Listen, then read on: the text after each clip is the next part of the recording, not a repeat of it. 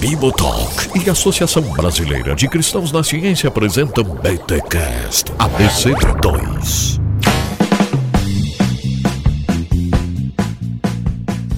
Bem, muito bem, muito bem. Começa mais um BTcast ABC2, o de número 50, 50 episódios falando sobre fé e ciência. Eu sou o Rodrigo Bibo e espero o chat GPT ter corpo. Quero ver se ele vai continuar sendo educado. Só lembro do Ultron, cara. Só lembro do Ultron. Legal, pessoal. Prazer, eu sou o Thiago Garros e é pecado pregar um sermão gerado pelo chat GPT? Olha, vamos responder essa? Vamos. Fica a pergunta. Olá, pessoal. Aqui é o Fernando Pasquini e eu preciso deixar claro aqui no começo que eu não sei onde está John Connor.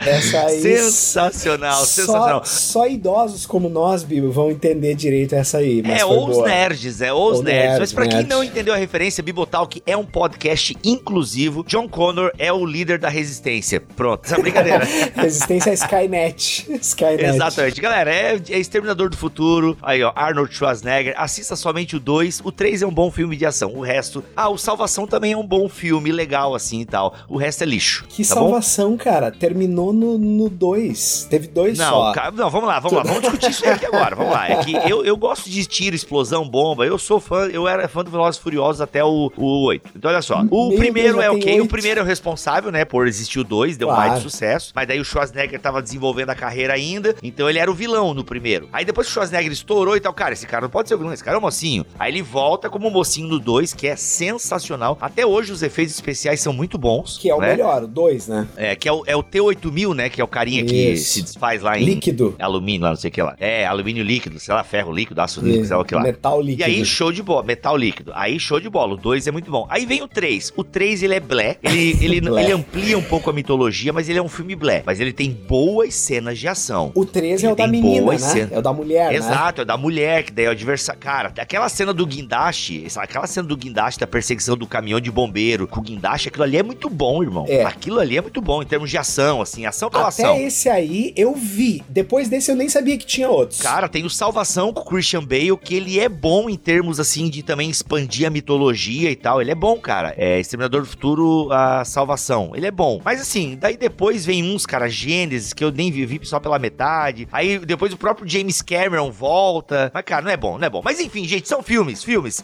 Por que, que temos essa piada? Porque a gente vai falar sobre o chat GPT, essa inteligência artificial que está aí ganhando milhões de usuários, batendo recordes, né? Nunca teve tanto usuário indo para uma plataforma de forma tão rápida como o chat GPT, que é o seu amigo, aquele seu amigo inteligente, sem emoções, que é o amigo que você queria. Responde suas perguntas e não tem emoção. O seu Spock digital, outra referência nerd, o seu Spock digital está aí presente com o chat GPT. Então falou de inteligência artificial, é óbvio que a gente vai fazer piada com John Connor, Exterminador do Futuro e por aí vai. Afinal, a Skynet vai dominar o mundo e por aí vai. Mas vamos conversar sobre isso. Vamos conversar sobre Tem gente que tá achando Hum. que o chat GPT é o início da Skynet, hein? É isso aí. Cara, assim, eh, vamos conversar. Estamos aqui com um pós-doc em futurologia da informação, brincadeira.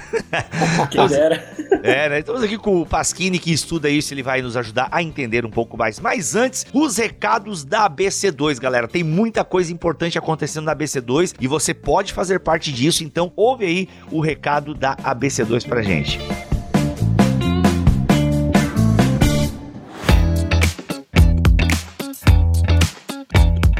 Ei, Bibo! Ei, pessoas! A Academia BC2 encerrou no dia 14 de fevereiro as suas primeiras chamadas para resenha e ensaio do Radar ABC2. Estamos felizes demais com todos os trabalhos recebidos e agora é só aguardar o nome dos selecionados dessas chamadas. Você não mandou a sua resenha? Nem o seu ensaio? Não sabe o que é Radar ABC2? Calma, calma. A Academia ABC2 não para de dar oportunidade para vocês. Fiquem atentos. Em breve, novas chamadas e novos temas serão anunciados. A Academia BC2, gente, não desliga o radar e continua preparando novidades para descobrir novos talentos, escritores, pesquisadores, para somar com o trabalho que temos feito até aqui. Radar ABC2. Siga o Instagram da Academia ABC2 e Cristãos na Ciência e você poderá acompanhar todos os detalhes do Radar ABC2. Vocês jamais viram premiações como essa nesta terra. E também, também tem os grupos de de estudos da BC2. Não faz parte ainda, então presta atenção. Os grupos de estudos da BC2 estão retornando este ano a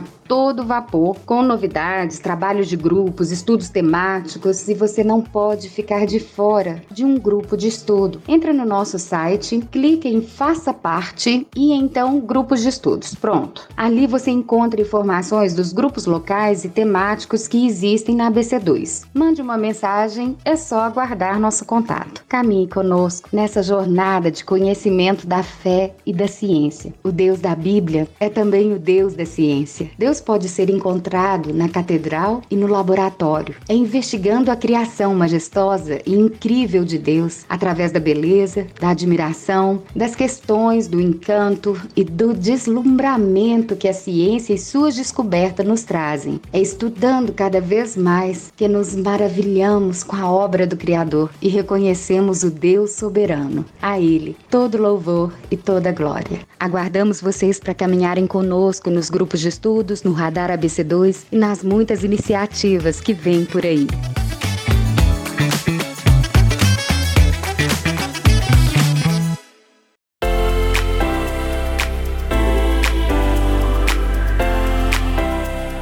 Prepare-se para mergulhar no futuro da inteligência artificial com o Chat GPT, a revolução na comunicação humana e robótica. Essa foi a introdução que o Chat GPT deu para um podcast sobre inteligência artificial. Meus amigos, quero que vocês se apresentem rapidão para quem está ouvindo pela primeira vez um podcast da BC2, Tiago Garros, biólogo e professor de inglês. É isso aí, basicamente é isso. Sou uh, nada especialista na, nesse tema que nós vamos falar, mas fiquei, fiquei curioso, né? Disse, ah, que negócio incrível, tô usando, tô fazendo experiências com ele, com o chat GPT. Então sou entusiasta e por isso que eu sugeri, inclusive, essa pauta aqui pra gente falar. Mas graças a Deus temos um especialista na área, alguém que trabalha com tecnologia, com engenharia da computação, que é o Fernando. Te apresenta aí pra nós, Fernando. Ah, pera aí, mas antes do Fernando se apresentar, o Thiago também. eu- eu- gente, é a primeira vez que eu tô vendo o Thiago humilde, tá? Então a gente tem que aproveitar Tá esse bom. momento, porque ele foi muito humilde, tá? Gente, o Thiago não é só um professor de biologia, o cara tem doutorado também, entendeu? O cara é estudado, é pesquisador da área de fé e ciência, ele é o baixista da Tanlan, eu até achei que ele ia falar, enfim.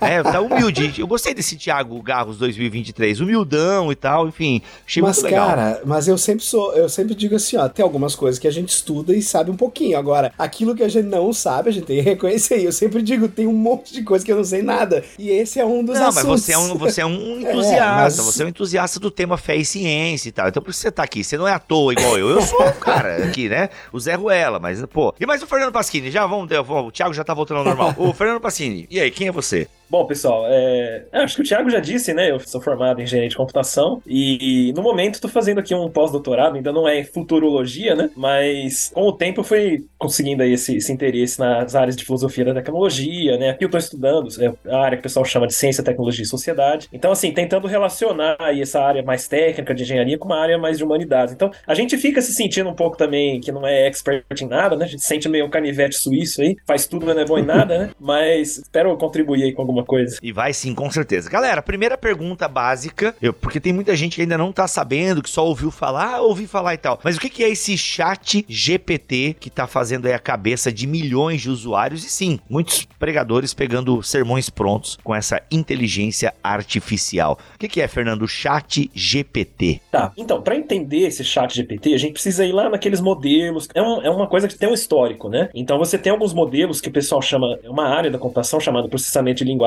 natural, que tenta gerar mesmo a linguagem, processar a linguagem e, e coisas desse tipo. E, e aí você teve esse modelo produzido pela essa empresa chamada OpenAI, é, Inteligência Artificial Aberta, uma empresa aí fundada há alguns anos atrás, e eles criaram esse modelo chamado GPT, né? Que é a tradução dele aí é, é, é uma sigla, né? Generative Pre-trained Transformer, né? Então, Eu achei que era é um- Google para tansos, mas enfim, vai lá. Ótimo. Mas, assim, pra quem estuda, né, para os nerds aí que quiser se informar mais, é, é uma rede neural, né? É um, é um modelo ali de rede neural, ele, é- ele é bem complexo até. Eu, eu não sou da área, né? Você vai ali procurar, tem, tem, bastante coisa pra estudar ali. Mas o que ele faz é basicamente gerar texto, né? Então é o que a gente vê ele fazer, obviamente. E eles criaram esse modelo GPT. Teve o GPT-1, GPT-2, GPT-3. Agora eles estão trabalhando aí no 3.5. Posteriormente é, é o 4. E no final do ano passado, acho que em novembro, se eu não me engano, eles disponibilizaram essa interface para ser usada aí pelo, pelo grande público, né? E chamaram isso de chat GPT. É interessante que já tinha discussões sobre isso em outras empresas, né? Então a Google mesmo é, é, produziu. A Google deve estar desesperada, Isso, e né? tá. A Google, assim, porque é a primeira vez, assim, que a Google não tá à frente de uma parada, assim, super, cara, revolucionária tecnologicamente falando, né? Porque você tem o Google, você tem a Alexa, só que assim, o GPT, até esse nome chat, né? Essa ideia de é uma conversa, né? Por exemplo, você não consegue ter uma conversa com a Alexa, até onde eu lembro. A Alexa, ela responde perguntas isoladas, né? E assim, funciona até legal, enfim, é bacaninha a Alexa. Só que o chat GPT, ele interage, né? Parece que é um chat mesmo, né? Tem um, um- um robô, né, por assim dizer, ali do outro lado, que responde, você consegue manter uma linha de raciocínio na conversa. E coisa que com o Google você não tem. Mas você sabe o que é interessante, Bibo? Quem desenvolveu esse modelo Transformer, Uhum. que é o transformador, foi a própria Google em 2017. Olha né? aí. E aí a OpenAI pegou, né? E é até interessante porque o Google tem o modelo deles também, que chama Lambda, né? Olha aí. Só que ele Tem o Watson da IBM. O, o que parece é que o Google não teve uma repercussão muito boa quando eles vieram com esse modelo Lambda. Então eles estavam um pouco até receosos de soltar isso aí, não sei, né? Só que aí veio a OpenAI com esse chat GPT, bombou, né? Viralizou. E aí até agora, né? A gente tá gravando aí esse podcast 7 de fevereiro. Ontem, no dia 6 de fevereiro, o pessoal da Google já falou que vai liberar a versão deles, né? Que era o Bard, né? E parece que amanhã, né, 8 de fevereiro, vai ter uma live da Google que eles estão... Então, assim, parece que fizeram uma pressão mesmo neles. Uma coisa que eu acho interessante é que, é, é que assim, aquela história, a Alexa e essas outras tecnologias que a gente já estava acostumado, tu tem que falar as frases exatamente como, como ele te manda falar. Se tu muda uma coisinha, tá- é, até a própria Alexa tem, por exemplo, tu vai passar a faixa da música, tu tem que falar a próxima faixa, ou faixa seguinte, ou uma coisa bem Não, limitada. próxima, próxima música ela atende, assim. é, É, o próximo, ma- mas tem escolhas limitadas. Sim. O chat GPT, tu, tu fala de um jeito natural, não tem uma regra e ele entende, entendeu? Isso é que é um negócio que eu acho incrível, assim, tu, tu escreve de qualquer jeito, assim. Claro, as respostas podem vir melhores ou piores, dependendo do jeito que tu escreve, mas ele funciona incrivelmente, né? Com uma linguagem natural mesmo, impressionante. É, a ideia do chat, né? É uma conversa, assim. E, e é interessante, eu já vi alguns amigos falando da usabilidade dele, no sentido de que, cara, é, eu consegui informações mais rápidas do que no Google, porque ele já, ele filtra melhor que o Google, né? Então, assim, resumos de livros e tal. Então, assim, é impressionante esse lance da tecnologia. Eu sempre já achei legal quando as empresas colocaram essa automatização nos próprios chats do WhatsApp, né? Então, você já tinha uns princípios, uns primórdios dessa interação ah, com uma máquina, né? Que era sempre muito falha, né? Esse lance, ela, ela, não- ela interpreta mal, tem que ser realmente muito exata a informação, como o Thiago Galo estava falando. Essa foi a impressão que me deu, ô, Fernando, até te perguntar. A impressão que me deu foi que os caras criaram isso inicialmente pensando em chat de loja virtual, assim, ou de empresa. Escreva o que você precisa pra ele te entender. Nossa, agora a gente tá vendo que o negócio vai muito além, né? Um negócio impressionante, né? Cara, o que a gente viu ano passado foi essa, essa chegada da IA generativa, né? E é interessante porque não é só o texto no chat GPT, né? Então a própria OpenAI, que, que colocou o chat GPT, tem o, o DAL-E, né? Que é o- a geração de imagens. Então, e você tem IA aí gerando música e, e toda essa necessidade que parece produtiva que o pessoal tá automatizando. Então, tá sendo, assim, um, um grande momento de virada que a gente tá vivendo agora, né? Com essas novas técnicas. É. E eu, assim, Fernando, tu que é um cara que estuda, porque a compreensão que eu tenho como leigo e usuário é o seguinte: pra isso ter lan- sido lançado pro público agora, é sinal que já tem muito mais coisa lá na frente, assim, que a gente meio que não faz ideia, sabe? Nós, assim, afegãos médios, como diz o pessoal da. meros mortais, assim. Porque pra isso estar disponível para o público, mano, sei lá em quantos idiomas isso já tá rodando, entendeu? Imagina o que tem lá na frente que a gente não faz ideia. Porque, assim, esse negócio da imagem, né? Eu gastei R$16,90 com a Lens pra gerar umas imagens legais minhas, assim, entendeu? Futurista, coisa arada e tal. Gerou 100 imagens lá. E, cara, e eu sei de várias pessoas que gastaram R$16,90 pra entrar na trend dessa lens que deve ter ficado milionária com essa, com essa trend de fazer imagem de inteligência artificial. E aí, por exemplo, eu tenho um amigo meu que ele trabalha com, com esse negócio de imagem e eles têm uma inteligência artificial é, lá pro trabalho. E, cara, a vitrine desse podcast foi gerado por uma inteligência artificial. Que no caso aí teve o Caio, né, o nosso design, que só pegou, adaptou pro formato aqui do nosso podcast, do nosso site e tal. Mas, cara, é impressionante que isso, inclusive, essa produção de imagem, né? Cara, o que eu pedi pra ele, a inteligência artificial gera. Cara, imagens muito legais em vários estilos artísticos. Aliás, não sei se vocês viram que teve uma imagem de inteligência artificial que ganhou um prêmio artístico, que daí os artistas manuais ficaram chulos, né? Porque, cara, como assim? Porque, mano, a, o brilhantismo que a AI produziu, entendeu? Os traços, então, assim, música, né? Eu tava vendo agora um produtor musical que gerou uma música a partir da inteligência artificial. E, mano, e ele ficou embasbacado. Embasbacado com a qualidade da música que ele falou. Eu acho que essa parte musical, assim, eu, a gente não entende, né? Mas o produtor musical ficou encantado. A galera das artes ficou preocupada. Na informação, eu acho que a gente não precisa ter tanta preocupação ainda, porque é, o chat GPT ainda tem várias imprecisões. Tiago, qual é o maior podcast é, de. O maior podcast de Bíblia e Teologia do Brasil? Eu acho que. Segundo o chat GPT. Então, é, isso eu acho que queria deixar claro pra galera que ainda tá meio bom. Tá, não, cara, eu tô, eu tô ouvindo falar disso, mas não entendi o que estão falando. Pra galera, o, o Fernando explicou da parte mais técnica, assim, agora trocando em miúdos, tá? Pra galera que ainda não entendeu nada, é o seguinte: na prática, o que, que é esse negócio? É um site que tu entra no site, tu faz um login, tá? Pra galera que ainda não entendeu. Tu faz um login lá, tu tem que criar um login. Ou seja, tu tá vendendo os teus dados, você tá dando os seus dados de graça É. pra eles comercializarem. E aí, cara, basicamente, o que que tem sido feito? É, aparece a interface desse negócio, que é uma interface de chat mesmo, uma, uma caixa de texto, e você escreve o que você quiser lá, e a inteligência artificial, o robô, o computador, ele te devolve um texto com aquilo que tu pediu, sabe? E, é- é- e esse é o negócio que é disso que nós estamos falando. E esse texto foi totalmente produzido por uma inteligência artificial. Então, por exemplo, o Bibo falou ali no início uma chamada para podcast. O que, que a gente fez? Eu fui lá no chat GPT, para ficar bem claro que a galera pode não ter entendido. Eu disse: escreva um texto de abertura para um episódio de podcast sobre o chat GPT que seja curto, uma ou duas frases no máximo e chamativo. E aí, o chat GPT Chamativo, ó o chamativo. é, e o chat GPT, em, instantaneamente, na hora, em 5 segundos, ele escreveu: Prepare-se para mergulhar no futuro da inteligência artificial com o chat GPT, a revolução da comunicação humana e robótica. Ele escreveu isso aí, certo? E é uma revolução mesmo. Agora, ô, vamos lá. E a, gente, pra quem não entendeu, aí, ah, pô, se você não entendeu, aí desliga. Mas olha só.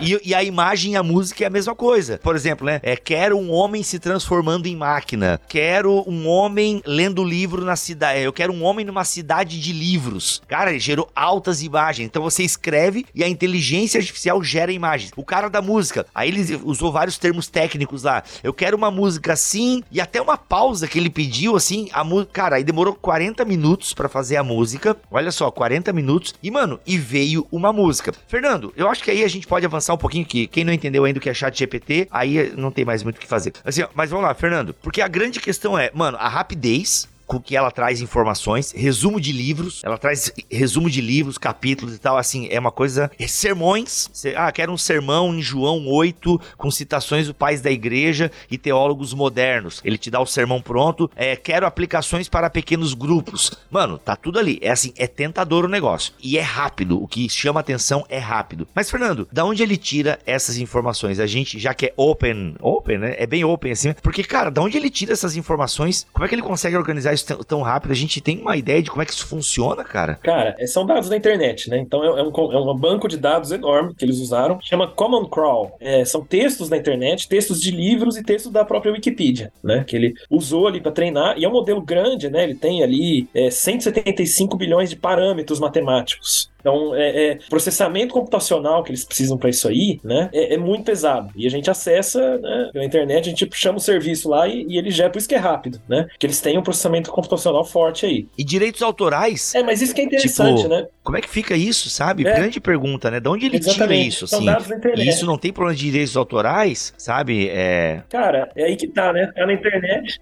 Tá gerando esse problema. Ah, esses, essas inteligências artificiais eh, de imagens já estão. Porque é bem isso que o Fernando falou. Como ele pega um database que é da internet, tem coisas que estão na internet que os autores colocaram na internet. Uhum. Mas tá lá a descrição dos autores. Então, tem vários artistas, tem várias, inclusive, eh, discussões lá no Reddit e outras plataformas de autores que estão dizendo aqui, ó, olha essas imagens que o DALI, né, tá gerando. Isso aqui tá muito parecido com a minha arte aqui, claro. Por quê? Porque ele pegou do, do banco de dados que inclui obras desses autores, né? Então, então tá, tá tendo problemas de direitos autorais, porque tem alguns que são muito parecidos com, com obras digitais de diversos autores, né? É, exatamente. Não, e eu acho que até na questão da informação, o simples fato de estar na internet, o que, que os, os professores sempre falavam, né? Não é porque tá na internet que é verdade, né? E aí aquela coisa, nunca deixavam a gente citar a Wikipedia como fonte, né? Tem, tem professor que é chato, assim, com essas coisas. Mas é exatamente, porque você não sabe quem que é o cara que escreveu, e às vezes tem, tem questões ali que são polêmicas, que você tem uma, uma pessoa que pensa X, outra pensa Y, e o modelo ali, ele vai fazer uma média. Ele não vai se posicionar normalmente, porque ele vai tirar uma média de tudo que ele achou. Só que é aquela coisa, você vê aquele texto, muitas vezes dá pra perceber que tá errado, né? A questão é, e se você não perceber, né? É qual é o impacto disso?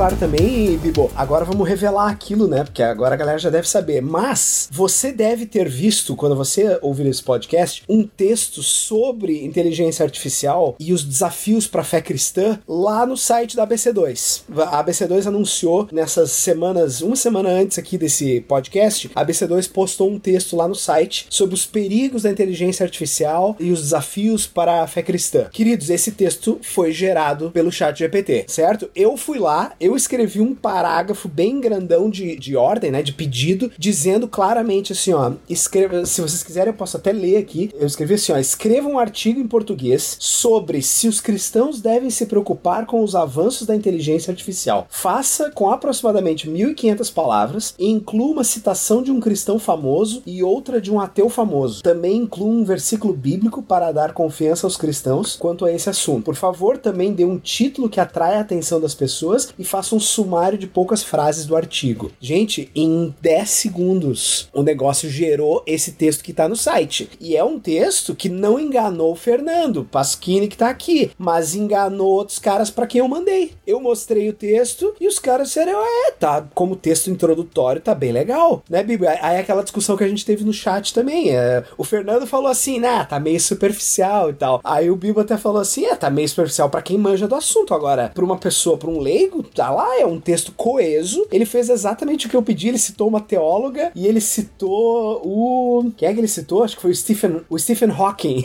o ateu famoso. E ele citou um versículo bíblico, sabe? E ficou um texto coeso e relativamente bom, assim, né? Então é realmente as, as capacidades são impressionantes, né? Até falar assim, né, que não me enganou. Me enganou porque eu, achei, eu não achei que fosse o chat GPT quando você mandou. Eu achei que era uma Só pessoa... achou básico, né? É, eu achei básico. Ah, gente, dá pra fazer melhor que isso aí, né? Exato. A mesma coisa também na questão bíblica, né? Vários amigos meus geraram sermões e tal. E é assim também ficaram impressionados com a rapidez e como ele esquematizou e assim algumas coisas, mas tinha imprecisões teológicas e tal. E, dependendo, e às vezes, dependendo aí, como você viu? formula o texto, tipo, teve um lá que ele disse que Agostinho era pelagiano, tipo, nossa, nada mais errado, né? Então, assim, por isso que a gente levanta outra questão aqui agora, um pouquinho pra questão dos crentes, né? Ah, é a pergunta do Tiago Garros no início desse episódio. Ah, é pecado você montar um sermão com o chat GPT? Claro que não. Você utiliza comentários bíblicos de fulano, ciclano e beltrano, você... Só que é o seguinte, assim como é complicado você pegar os sermões prontos de Spurgeon, ou aqueles livros de sermões prontos, e você simplesmente pegar aquilo ali e replicar no púlpito da igreja, é uma coisa, eu acho até antiética, e agora no campo da espiritualidade, é uma coisa sem alma, é uma coisa completamente... Você não foi consumido por aquele texto, você não meditou naquele texto, então na minha opinião, não é pecado você pegar um sermão pronto no chat GPT, só mostra uma preguiça teológica e até um descaso com aquilo que é tão nobre que é pregar a palavra de Deus. Ou seja, você tá pegando uma comida pronta, é tipo oferecer pra visita comida congelada, entendeu? Uma parada assim pronta ali. Claro, tem coisa congelada que é boa, mas entenda, não tem o seu carinho do preparo, você recebeu aquela visita, entendeu? Então, assim, é uma coisa assim, sem alma, é uma pregação desalmada, porque é- o chat GPT não tem sentimento, né? E até um ateu pode fazer uma boa exegese. Fazer uma boa exegese do texto não é, não tem como pré-requisito ser um crente temente ao Senhor. Não é. Agora, para pregar a palavra de Deus, é interessante ter, né, na minha opinião, ter esse fator espiritualidade, luta com o texto, entendeu? Meditação no texto, a leitura mesmo, você. Então não é um problema você usar ferramentas para preparar, né? Muitos crentes utilizam logos, né?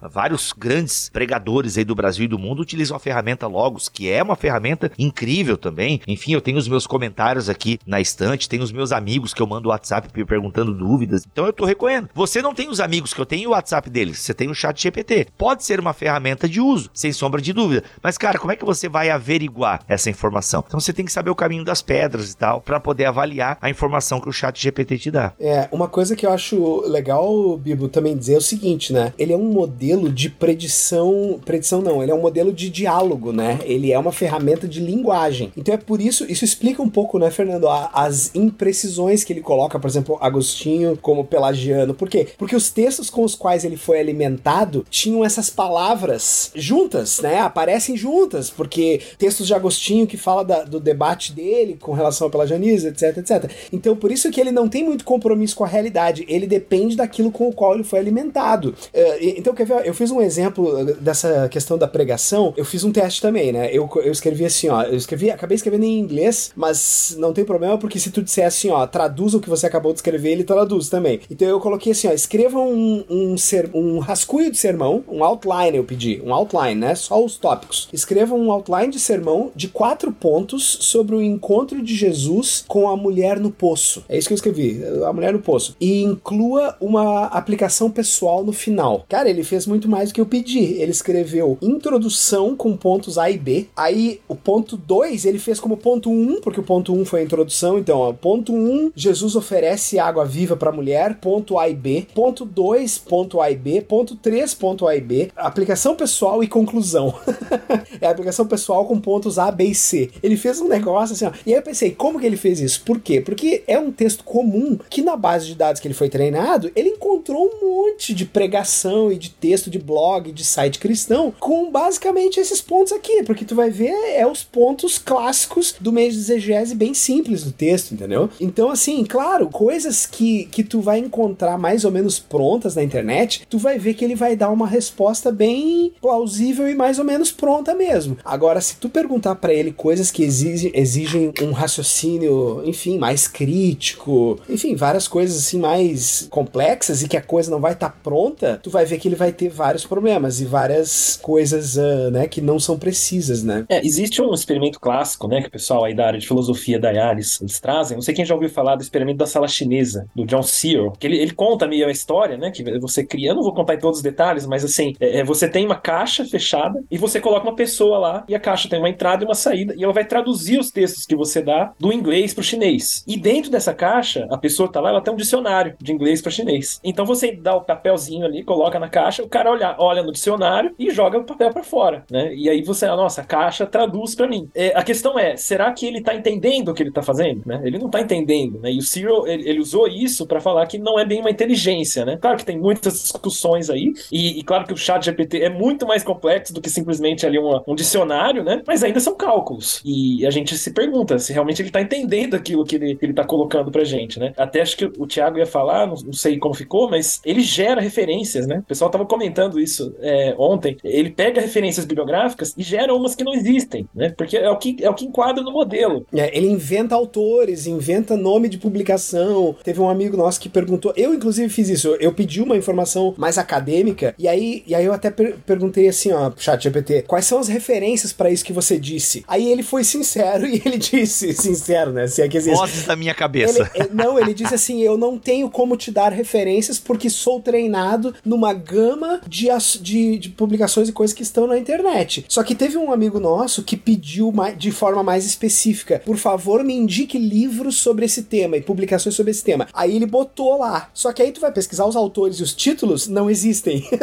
não existem. Mas já um amigo meu pesquisou e deu certo, e conseguiu, e ah, quero sobre o significado do casamento na teologia e na filosofia, ele deu uns livros e tal. A pesquisa dele foi boa, assim. Mas livros que existem? Livros que existem. Ele, ele foi atrás dos livros? Sim, sim. Aí ele, tipo assim, cara, ó, já sei. Aí deu o resumo dos capítulos, cara, eu vou comprar esse livro aqui. Então ele foi fazendo uma curadoria ali, um refinamento com o chat GPT e chegou em dois livros e pediu o resumo dos capítulos e tal. Pô, legal. E aí comprou o livro no, no Kindle. No caso, é porque assim, ele não vai errar sempre sempre, né? Mas ele acerta também. É, porque teve gente que pesquisou e não teve nada a ver. Ah, mas, ô, ô Tiago, pergunta se o chat GPT conhece o Bibotalk. Qual foi a resposta que ele te deu? Ele errou. É, então, ele, ele errou, né? Ele deu o nome de os maiores podcasts de teologia do Brasil. Ele deu o nome de podcasts que nem estão mais em atividade, ignorou o Bibotalk completamente, o que é um absurdo, tá? Um absurdo. que nós somos um dos maiores podcasts de Bíblia e teologia do Brasil, tá? Se não o maior. É que foi assim, E aí, ó. Deixa eu contar a história. Eu, per- eu perguntei pra ele. Conta. Eu perguntei pra ele qual o maior podcast brasileiro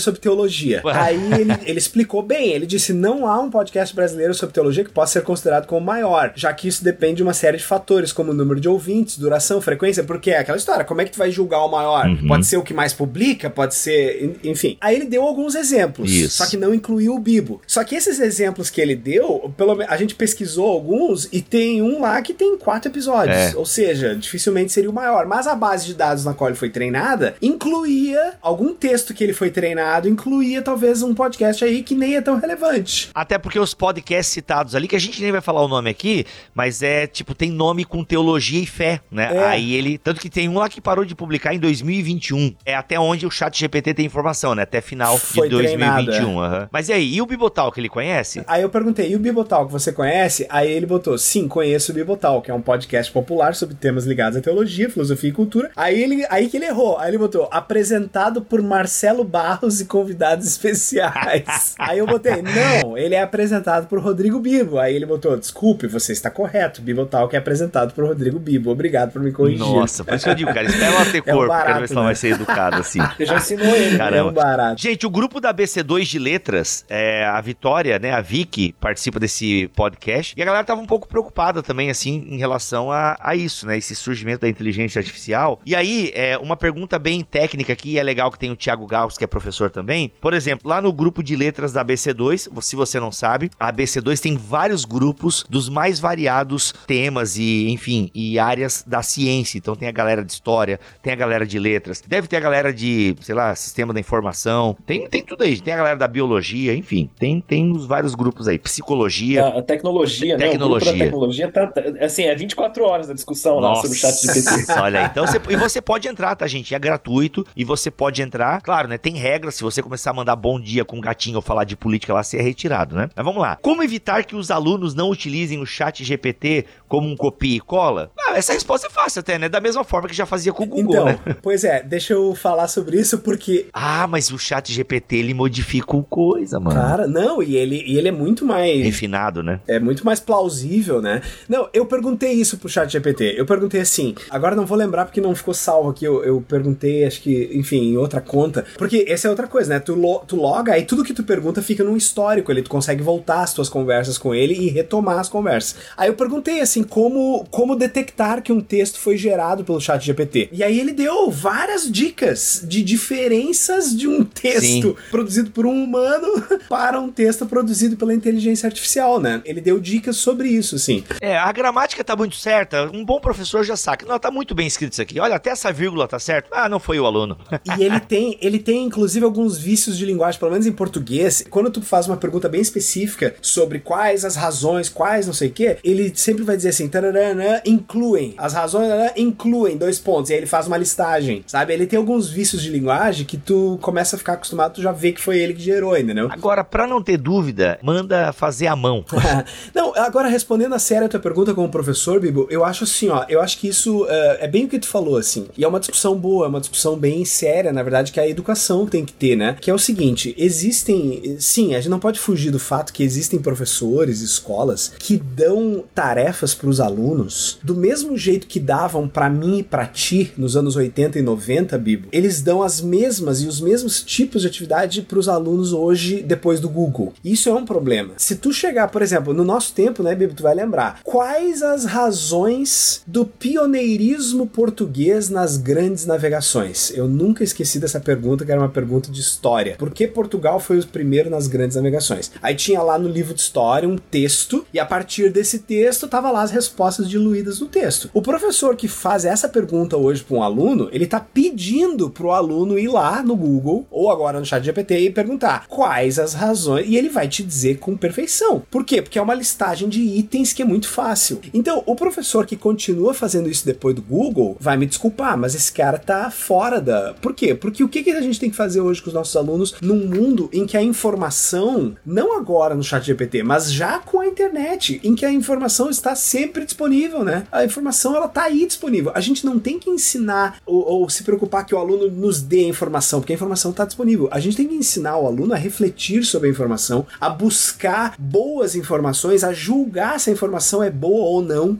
a ser crítico sobre a informação, a relacionar as informações. Então as perguntas de um professor, elas têm que ir por isso, elas têm que ir para além daquilo que uma pergunta no Google ou no chat GPT vai, vai conseguir fazer. Então, eh, relacione e claro, o chat GPT impõe daí dificuldades maiores, porque agora a gente viu que ele está melhorando cada vez mais e sendo muito mais completo e avançado do que o Google, né? Mas perguntas que não tenham respostas prontas e simples e que exijam raciocínio crítico, que exijam opinião. Se tu perguntar, por exemplo, o chat GPT, eu testei, qual a sua opinião sobre tararã, ele vai dizer, eu sou um modelo de linguagem, eu não tenho opinião. Uhum. Ele diz isso, entende? Então... Uhum. É sincerão, pelo menos. É, agora, eu posso dar uma... Ó, gente, o que eu vou falar agora não representa a filosofia da ABC2, tá bom? E não representa a opinião do Fernando nem a do Tiago. Então é só a opinião do Rodrigo Bibo mesmo. E já digo, é uma opinião, assim, bem minha e que eu posso mudar e eu sei que eu tô errado. Mas, na moral, se o teu aluno vai pegar do chat GPT, do Google, o problema vai ser dele em última análise. Porque tem aluno que não adianta. Ele vai copiar, porque eu, no meu tempo, eu já copiava de Barça, eu já copiava de algum livro. E já era cópia ipsis literis. O problema é meu, que não aprendi o assunto, entendeu? Então, às vezes, os professores se desgastam demais com gente que não vale a pena. Então, fica aí o conselho do Bibo pessimista para você. Tipo assim, claro que é legal você é, flagrar o aluno numa cópia e tal. Tipo, isso aqui é uma cópia e tal. para ele perceber que ele tá. E dizer que isso é errado. Mas às vezes, agora se estressar demais, cara, não tem muito o que fazer, entendeu? Porque antes do chat GPT, a galera já copiava sermão do Ed René, já copiava sermão do Hernandes Dias Lopes. Aliás, tem uma história muito tragicômica de um professor de homilética de um seminário e ensinando a galera a pregar. A arte de pregar, né? É, é técnica de pregação e tal. Um professor de homilética num seminário ensinando a galera como é que se prega. Beleza. Ó, queridos, eu vou estar pregando na minha igreja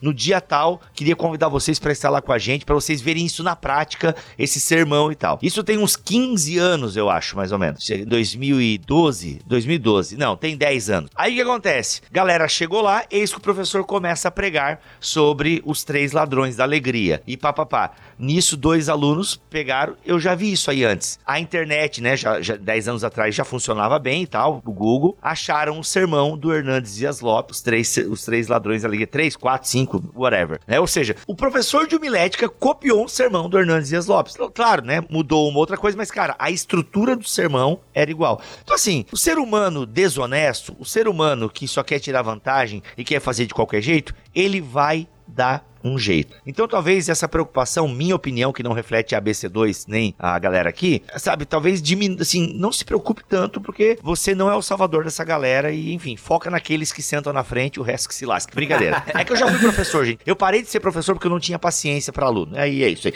Beijo, é, pronto. Tchau, se, se virem. Quando a gente vai pensar em habilidade linguística, né? Porque eu já vi muita gente falando que o chat GPT ele pode ser útil, às vezes não para informação, porque a informação às vezes não é tão confiável e tal. Ele ajuda você a organizar organizar, né, o texto e tal. Mas eu, eu acho assim, independente disso, é uma coisa que a gente pensa, assim, desde, desde o começo da automação, aí, Revolução Industrial, né, é, em que você tem máquinas que fazem as coisas automáticas pra gente, tem muitos autores que falam que isso sempre corre o risco da gente perder certas habilidades, né. Então, assim, agora você compra uma máquina de pão, você não vai fazer pão na mão, né, você tem uma padaria, você vai comprar o pão pronto. E assim, não que a gente deva todo mundo fazer pão, mas a gente perde uma experiência com as coisas, né, porque a gente delegou tudo pra máquina, tudo pras instituições, tudo pra todo mundo. E aí, o que, que sobra de interessante interessante pra gente fazer, né? E, e, eu acho que pensando no texto, eu acho que existe, claro, tem um, um suor aí em você brigar com o texto, estruturar um texto, estruturar uma informação. Isso vai cansar, isso vai ser difícil, mas eu imagino, assim, né, colocando uma visão bem idealista, assim, da linguística, você é, rolar na lama com a língua, é, botar a mão na massa, eu acho que é algo que faz a gente humano. E se a gente ficar delegando tudo, aí que acontece, né? Aí todas essas coisas que não são automatizadas vão virar produto orgânico, né? Produto gourmet, né? Então, assim, agora eu tenho um texto produzido por um ser humano, é, sai mais caro, né? Porque só tem o paia, né? O industrial que é produzido em massa, porque você tem a necessidade de produzir cada vez mais. E isso se inclui tanto em, em objetos industriais, como agora está entrando aí imagem, texto. Então, produz, produz, produz, aumenta a produção, então tem que automatizar, mas é tudo meio paia, né? Tudo meia boca, né? E aí o de qualidade mesmo vai ficar mais caro, vai virar produto orgânico gourmet. É. Ô, Bibo, eu lembro que lá nos primórdios da internet, anos 90, assim, 2000, eu me lembro quando eu descobri, já no ano 2000 por ali, existia o site em inglês, né? sermões.com, sermons.com, que tu te associava e tinha sermões sim, lá. Sim, sim, livros publicados, né? Mil sermões, não sei o quê. Sempre teve, sempre teve. Os caras já usavam o sermão pronto do sermons.com há muito tempo, né? Vocês querem um exemplo interessante? Não tem um autor que escreve sobre IA, chama Harry Collins. Escreveu, tem livros traduzidos, acho que o principal deles chama Forma das Ações, o que seres humanos e máquinas podem fazer. Então ele tenta dar uma visão aí sobre IA. E o exemplo mais interessante dele, ele pega de uma obra de teatro, que eu não sei quem lembra aí, chama Cyrano de Bergerac. Não sei quem leu aí nesse médio. E o que é interessante dessa obra? É a história de um cara que chama Cristiano, que ele tá apaixonado lá pela Roxane, lá, que tem a música do Sting. Ele tá apaixonado pela Roxane, e aí ele contrata o Cyrano para escrever carta de amor para ela, né? Então ele terceiriza a carta, a carta de amor. Porque ele era um baita poeta. É, que o Cyrano de Bergerac e é o cara, Cyrano, né? Cyrano de Bergerac era um narigudo, ele tinha um narigão. era feio, né? É. E, e, no fim, assim, o, o Cyrano, ele acaba se apaixonando pela Roxane, fica uma coisa absurda, né? Agora, assim, o que eu acho estranho, né, é que às vezes quando você aí tenta automatizar um sermão, né, você tá tratando a IA como se fosse um Cyrano de Bergerac. Às vezes um, um discurso emocional, um discurso que envolve aí um relacionamento humano, que às vezes é uma pregação, né, é uma pregação, é um, um estudo que você dirige para outros cristãos, você é, tá jogando isso fora, tá terceirizando, e você tá perdendo muito com isso. Exato. E é até interessante porque tem uma API, né, uma, uma, uma interface aí de IA que chama Cyrano, né, Ah, é? é, e os caras, assim, querendo fazer uma IA que, que expressa emoção, né, pra Ah, tentar ali. convencer os caras a comprar e coisa, enfim. Mas eu acho que esse exemplo é sensacional. Eu ia dizer aqui que eu, eu achei a, a pergunta, Bibo, que tu fez que, quando eu perguntei pro chat GPT, ó, como é que eu posso saber se os meus alunos usaram o chat GPT para escrever as suas tarefas? então, se você quer saber a resposta, escreva isso no chat GPT, ele vai te dar uma boa resposta. E ele botou aqui direitinho, ele botou cinco pontos, né, ó, para determinar se os seus alunos usaram ou o chat GPT ou outro modelo de AI, né, de inteligência artificial, você pode procurar os seguintes sinais. E aí ele colocou os sinais. Olha aí. linguagem não natural, linguagem formulaica ou repetitiva, falta de originalidade, e cada ponto ele comenta. Falta de compreensão eh, do texto ou de contexto, e ele dá dicas ótimas, assim, ele dá ótimas dicas Ai, você perceber se foi uma inteligência artificial ou se for real.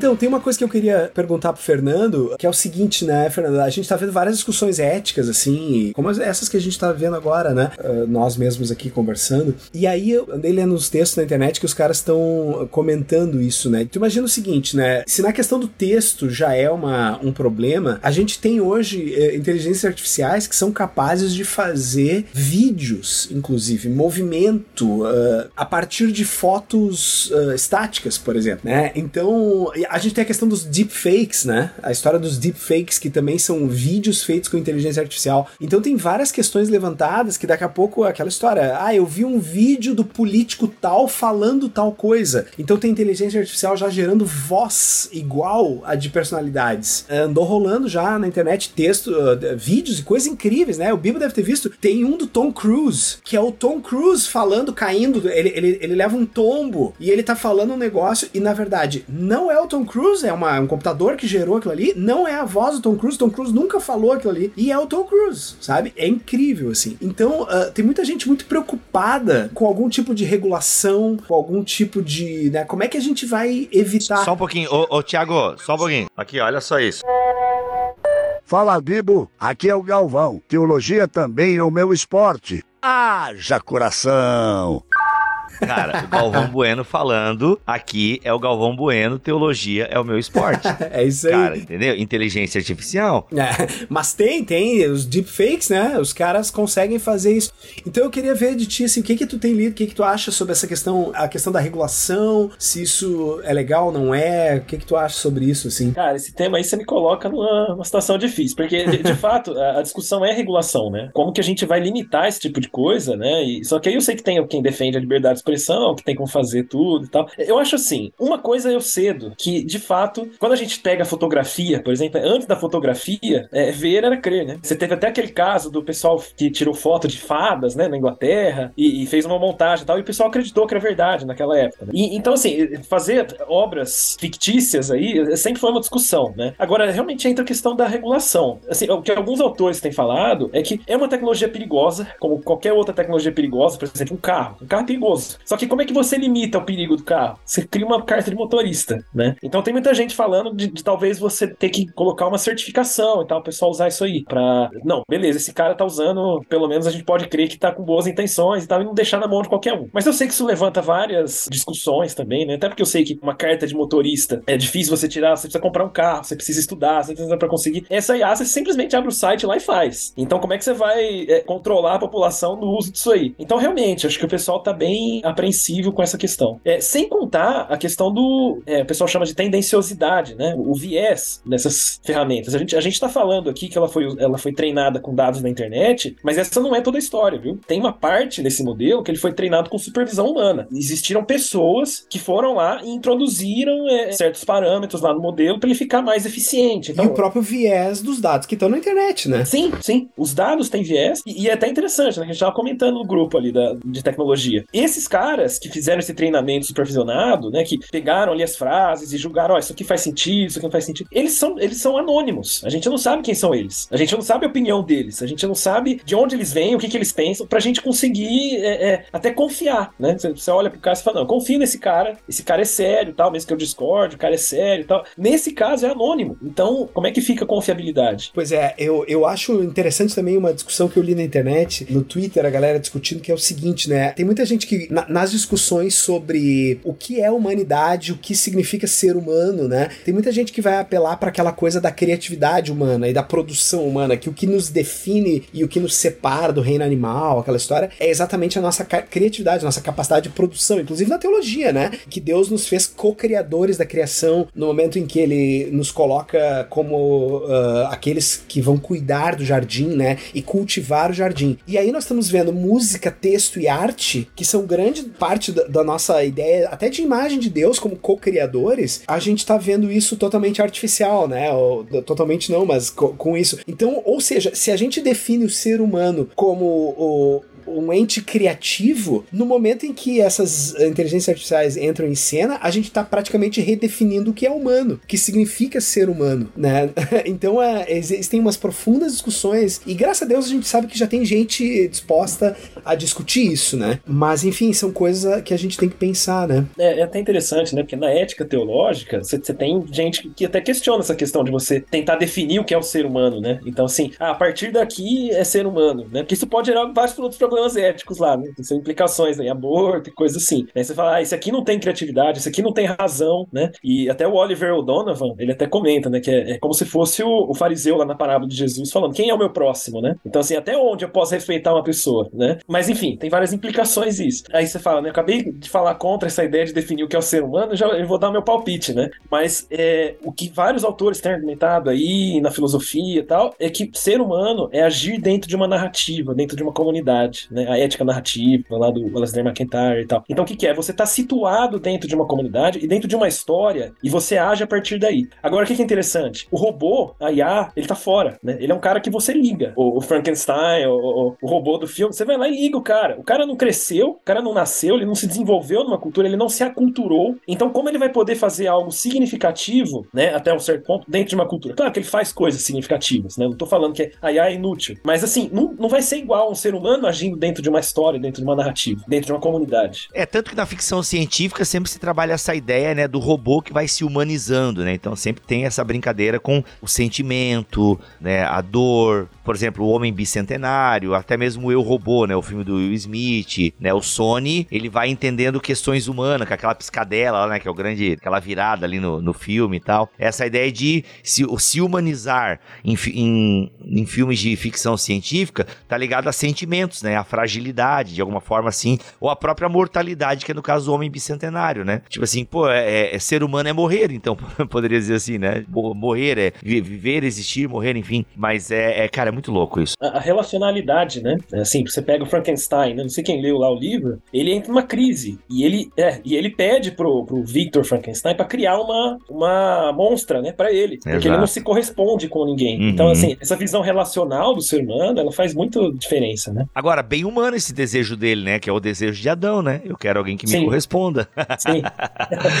Ai, muito bom. Cara, é aquela coisa que a gente sempre fala pra internet, né? A inteligência artificial tá aí, ela é inevitável, ela está acontecendo, a gente já utiliza ela no nosso dia a dia e ela vai cada vez ganhar contornos, assim, mais assustadores. Por exemplo, assim, já tem a questão da robótica, né? Robô que já tá tomando decisões, subindo, abrindo portas e tal. Não é só o Velociraptor do Jurassic Park, agora os robôs também da, não sei que, Dynamics, lá esqueci o nome daquela empresa. Boston Dynamics. Isso. Tem A no meio, porque tá ali, já tá tomando decisões, pulando e tal. Cada videozinho desse aí tá aí, né, cara? Inclusive já tem, já tem ONGs, Bibo, que estão advogando para isso, para controle das IAs, porque assim, ó, os caras ali nessa Boston Dynamics, esse troço aí, os caras estão fazendo maneiras mais eficientes de matar o ser humano, se for parar pra pensar, né? Se põe uma arma naqueles cachorrinhos lá, deu, ah, né? Mas... É, mas, não precisa de tudo isso, é só continuar mantendo a higiene. A galera não lava a mão, a gente vai morrer porque não lava a mão. É. Mas olha só. A gente cria um exército de clones pra lutar contra os robôs. É, é por aí. Mas, ô Fernando, pra, pra, encerrar esse nosso papo aqui, que tem muito mais coisa, obviamente, pra gente conversar, porque esse assunto não para, ele tá toda hora, né, enfim, crescendo aí informações. Mas teve tempos atrás, você, eu imagino que deve ter lido alguma coisa a respeito, sobre uma inteligência artificial que ganhou meio que uma consciência. Lembra que deu esse AUE? Não sei se foi na IBM, na Google. Que, foi na, no Google. É, o funcionário saiu e tá dizendo, ó, oh, não, porque tem uma inteligência artificial, é, sei lá, um Ultron lá que ganhou vida na Google.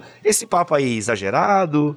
Como é que é? Eu só ia dar uma informação a mais, uh, Bibo, do que tu falou. Essa inteligência artificial contratou um advogado para ela própria. É um modelo de IA do Google que, como tinha informações uh, conectadas à internet, que tem a ver com aqueles, aquelas tecnologias do Google, de, de automatização de serviços, de tu dizer, compre comida para mim, não sei o quê, uhum. ligue para tal. Essa inteligência artificial foi no Google e contratou para si um advogado. Meu Deus, e tirou dinheiro de quem, né, pra pagar, e aí, será? E aí o, o cara que tava treinando ela, que foi foi quem fez a alegação de que ela ganhou consciência, foi nesse momento que ele declarou e chamou a mídia e disse: Olha, essa inteligência artificial, que nem no filme Her, né? O cara meio que se apaixona pela inteligência artificial. O cara declarou que a inteligência artificial ganhou consciência. Foi a inteligência artificial do Google. Ah, cara, assim, eu, a gente sempre tem a nossa opinião, né? Mas eu acho besteira. Então, eu acho que é uma resposta polêmica, né? Como a minha, minha opinião vai ser polêmica, o pessoal é, pode discordar e tal, mas eu acho que é forçado. É, a gente atribui muito a, é, característica humana, a gente antropomorfiza o robô. Eu imagino, né, que o cara, a máquina deve ter entrado ali num loop infinito, né, ficou ali rodando, rodando, então ele gera uma entrada na saída, saída na entrada, entrada na saída, ficou gerando um monte de texto ali. O cara fala, puxa, eu não tô entendendo nada que tá escrito aqui. Ah, então criou consciência e ele vai matar a gente, né? Eu acho que é complicado esse tipo de coisa. Enfim, estamos aí. Meus amigos, é isso. É algum livro para indicar, alguma coisa assim que dá pra gente, né? Ou o pessoal digita no chat GPT, enfim.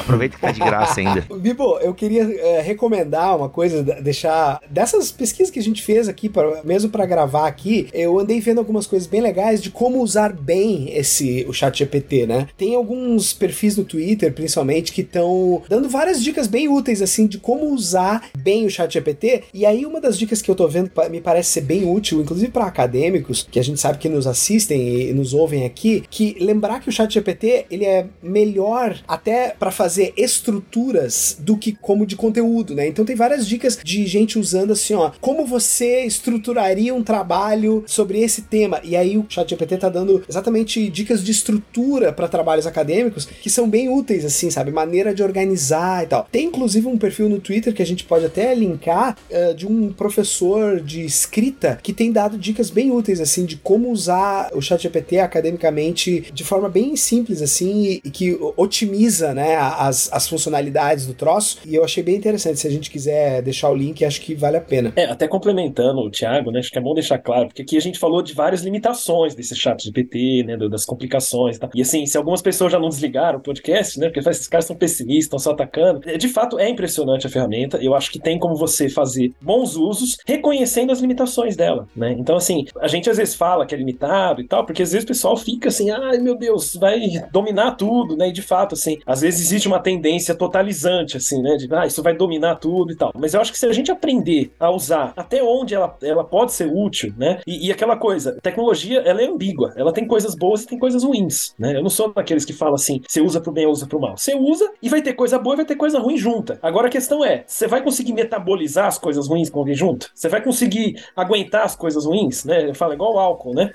se você não ficar bêbado, tá, tá, tá ok, né? Então, assim, eu acho que é questão da gente conhecer os nossos limites para não tentar ir além do que ela tá oferecendo e aí causar problemas éticos aí, todas as implicações. Mas tem um livro que acho que eu já citei aqui, né, do Harry Collins, ele tá em português, editora Fabre Factum, chama é, A Forma das Ações, o que humanos e máquinas podem fazer. Ele é um livro básico, assim, sobre possibilidades da IA, mas assim, o que eu mais recomendo, ele não foi traduzido ainda, infelizmente, mas ele é um livro curto, até relativamente curto, tá em inglês, chama AI Ethics. Só procurar lá, do Mark Kuckelberg, um autor aí, professor na Universidade de Viena, e é uma introdução, assim, muito boa, né, muito didático, assim, ele pega todas as questões bem abrangente, e assim, para ter uma introdução a todas essas questões, é, uma, é um material muito, muito bom. Repete novamente o nome bem devagar, o nome do autor e o livro, que tem uma galera que lê inglês aí, galera, é top. Chama AI Ethics, né, ética da inteligência artificial, do Mark Kuckelberg. Muito bom. Show. Gente, é isso. Para você ter mais informações sobre a ABC2, o site da ABC2 e as suas redes sociais estão aqui na descrição deste podcast em bibotalco.com. Visite o site da ABC2, tem muita coisa boa, tem muito artigo legal lá e a gente volta mês que vem, se Deus quiser e assim permitir. Muito obrigado, Tiago Garros, pela sua pauta e pela sua presença aqui neste podcast. Prazer, sempre um prazer. Dê uma olhada lá no site da ABC2, no texto que a gente fez, gerado pelo chat GPT, e vê se você consegue sacar que foi um texto produzido por uma inteligência artificial. Olha aí, olha aí. Fernando, tamo junto, Deus te abençoe aí, cara, neste pós-doc e nas coisas que virão pela frente. Sim, obrigado, Bibo, sempre um prazer mesmo. E estamos à disposição. Galera, valorizem que o cara gravou com febre, tá tossindo aqui. Tem hora que o notebook parecia que ia voar do colo de tanto que ele tava tossindo. E o cara tá aí, ó. E o Thiago Garros também, que tá meio doente, tá com saindo o cérebro pelo ouvido. Então valorize essa turma aí que gravou doente. É isso, gente. É nós. Voltamos semana que vem com o BT Cash e mês que vem com mais um podcast da BC2.